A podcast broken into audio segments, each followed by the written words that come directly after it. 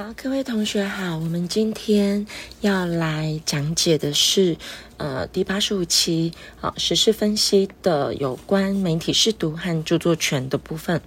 那我们首先就先来讲有关媒体试读哦。嗯、前面有放了一篇呃时事新闻啊，那同学看完之后应该可以理解哈、哦，因为这个在当时候呃。那个新闻还蛮夯的吼，好，那总之呢，它是一个假讯息哦。好，那呃，同学看完之后，我底下有呃标注给同学有关新闻焦点的部分哦，这个比较注意了哈，因为这有关考题的考点哦。第一个有关媒体试读啊，那呃在于。呃，假讯息的传播，还有为什么呃，我们的媒体啊，它对公共意见彼此之间是不是有相互影响啊？啊，或者或者它为什么散布假讯息等等，我们待会再来讨论。好，再来第二个是有关刑法的部分。好，那帮我注意一下括号二。好，那这个诽谤罪它是属于告诉乃论。好，所以必须要由被害人或家属提出告诉哦。好，那如果说今天。刘呃刘文正如果没有对经纪人提告，好，那法院就不能主动追究罪责哦。在括号三是有关社会秩序维护法，那一样，请帮我注意到第二行的地方，好，法院必须要检视讯息不实且故意散布，还要加上有没有影响公共安宁哦。那这些构成要件符合，我们才能依法开罚哦。好，所以提醒新闻焦点的地方要小心。那我们就来进入到有关媒体试读的部分。首先，前面是讲到呃媒体所有权的对公共意见的影响哦。呃，为什么媒体哦在商业化之后，好，那它会如何影响我们的公共意见？好，那那个为什么？当然就是盈利啦。好，最简单就是盈利的追求。好，毕竟呃，除了公共媒体之外，啊，其他私人媒体基本上主要就是要赚钱嘛。好，白话文来讲，好，那它会如何影响公共意见呢？好，第第一个，扩大广告收入。然后为了要提高广告收入，他会迎合。大众的目光，迎合大众的需求，所以你越想要什么，他就越给你看什么。那大部分大众呢，嗯、大家也都知道，下班就很累嘛，对不对？哈，或者是念书很累嘛，所以就想要看。哈哈大笑的东西，腥膻色，好，所以你会发现，大部分媒体为什么会给我们看到很多？你会觉得好像无脑啊，好像是比较呃没有营养的东西。好，那有时候我们阅听人是不是也要反思一下？哈，就有关这个部分。再第二个，其实也是跟刚我们讲的。类似，好，所以它为什么会偏向娱乐化？好，所以他会用故事化啦、戏剧化啦，好像我们有动新闻嘛，好，就是让它好像可以更加的活泼啊，那呃收视率就会比较高。再第三个是。置置入性行销，那当然置入性行销，如果你在看一些歌唱节目啦，啊，或是有关电影啦，其实我们常常会受到这个影响。它最主要的定义哦，它主要就是说用呃很巧妙的手法融入在这些节目啦、电影里面，让我们不知不觉哦潜移默化哦，可以有时候可能诶想到什么就会想到这个商品。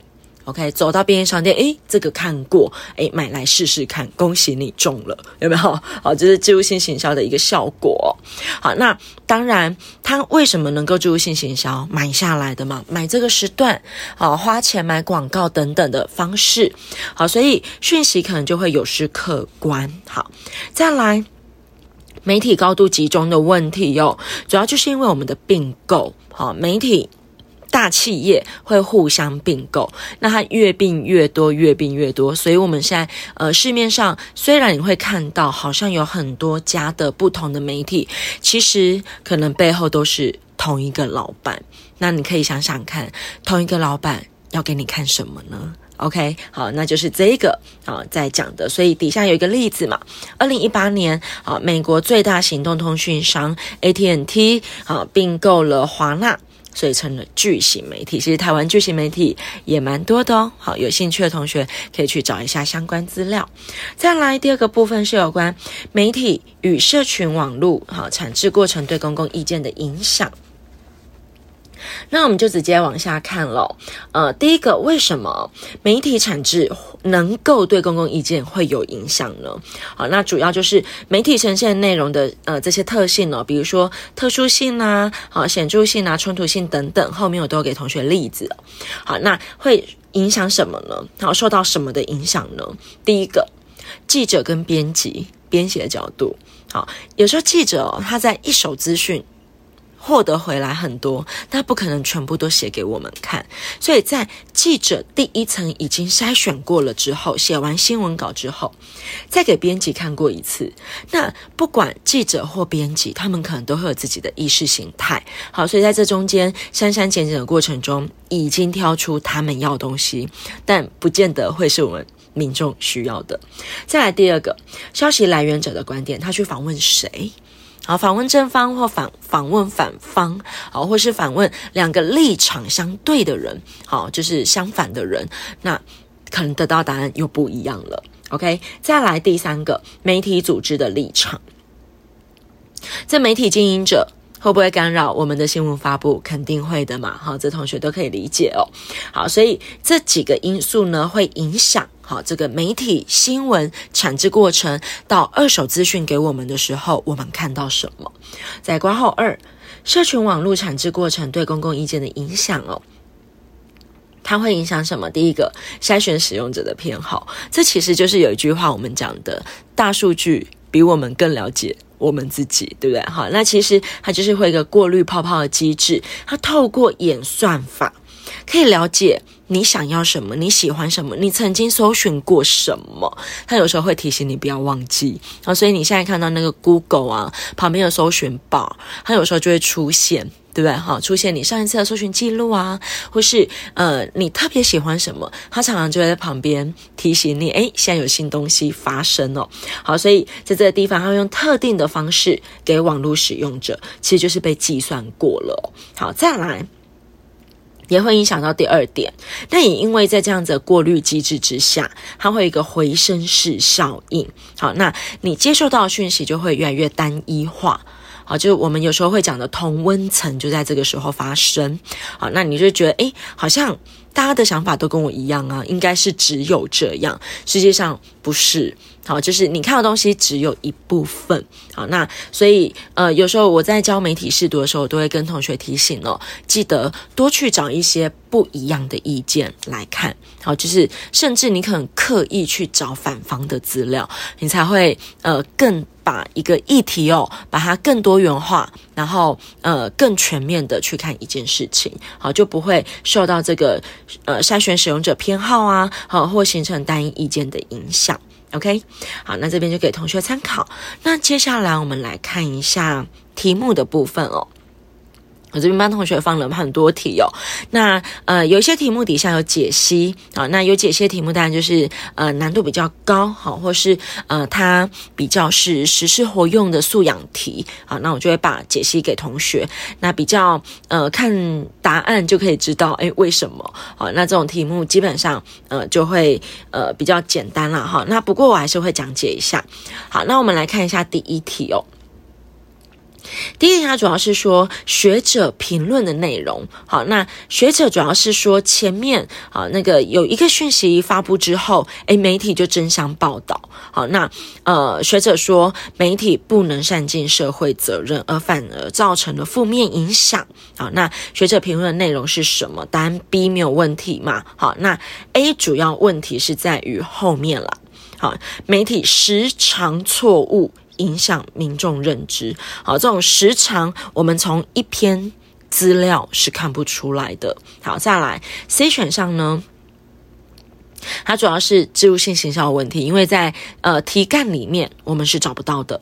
OK，好，所以就算说 C 选项是正确的叙述，好，但是因为我们在题干找不到内容哦，这个同学要小心。有时候同学常会犯这个错误，是会掉入陷阱。好，就是 A、B、C 组可能你念过去都是对的选项，可是它跟题干是连不起来的。好，这要小心一下哦。再来 D 选项，D 选项呢，呃，如果说哈这个。消息来源哈，就是第一行嘛哈，这个连锁量饭店发布新闻稿，如果这个消息来源是对的，那它就不是假消息啦。OK，再来第二题哦，有关于这个新山色特定事件哈，那我们要怎么样去改善媒体的这样子的现象呢？好，那主要是 B，好，那呃加强媒体的各个监督啊、施压等等。好，那 A 基本上呃不可能我们去强化商业媒体的竞争啦，好，以以免像我们前面有讲到的这个媒体高度集中的问题嘛。好，那呃。基本上，如果他们去追逐市场占有，好，那更危险，因为大财团可以买的更多。好，再来 C 呢？民选官员可以直接关闭媒体吗？好，这不行嘛？你看 NCC 跟五十二台之间，对不对？好，所以这个 C 选项一看就知道是错的。再来主选项呢？好，他讲说，嗯，将商业媒体公共化，禁止私人财团。诶，同学不要忘记，我们是民主法治的国家，我们不可能用禁止的方式。哈，再来自由性行销的考题呢？好，大家看呃底下的叙述哦，那我们看 C 选项是对的嘛？好，就是执政者施呃进行施政绩效的自由性行销，会降低民众对绩效的独立判断能力，没有问题嘛？哈，尤其哦，我们在自由性行销的规范里面，对于政治政党的规范是更加的严格哦。好，这个同学要注意一下。好，再来 A 选项，就行销对于观众的有好处，因为观众可以轻松得到重要生活资讯。哦，嗯，的确是没错啦。但是，呃，要反过来想的是，呃，这个观众得到这一些资讯是必要的吗？好，就是这个好处是必要的吗？你是不是被默默的置入了？OK，好，所以 A 选项为什么在我们在讲自由性行销是不会是一个正确答案？好，再来 B 呢？呃，公民新闻常报道主流媒体不感兴趣的议题，哦，像我们讲的公示，其实公示哦有做过民调，它是呃受到人民信赖最信赖的前三名哦，可是民众却不常收看，那以收看收视率来说，它是。倒数的，好，你看这个完全相反的民调，你就可以知道，呃，台湾民众其实蛮矛盾的哈。明明就知道公民新闻其实应该是比较可信，好，但是他可能呃因为不有趣嘛，好，所以这边有讲哈，主流媒体不感兴趣，它是自由性行销吗？不是，好，不是，好，再来。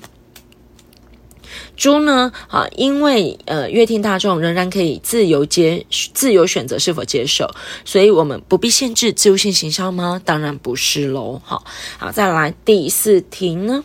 有关于文中检视媒体报道的内容方向，好，哪一个适当？好，那当然是 C 没有问题哦。好，那底下的 A、B、C，呃，A、B 猪基本上在解析写得还蛮清楚了。好，这一题就留给同学参考。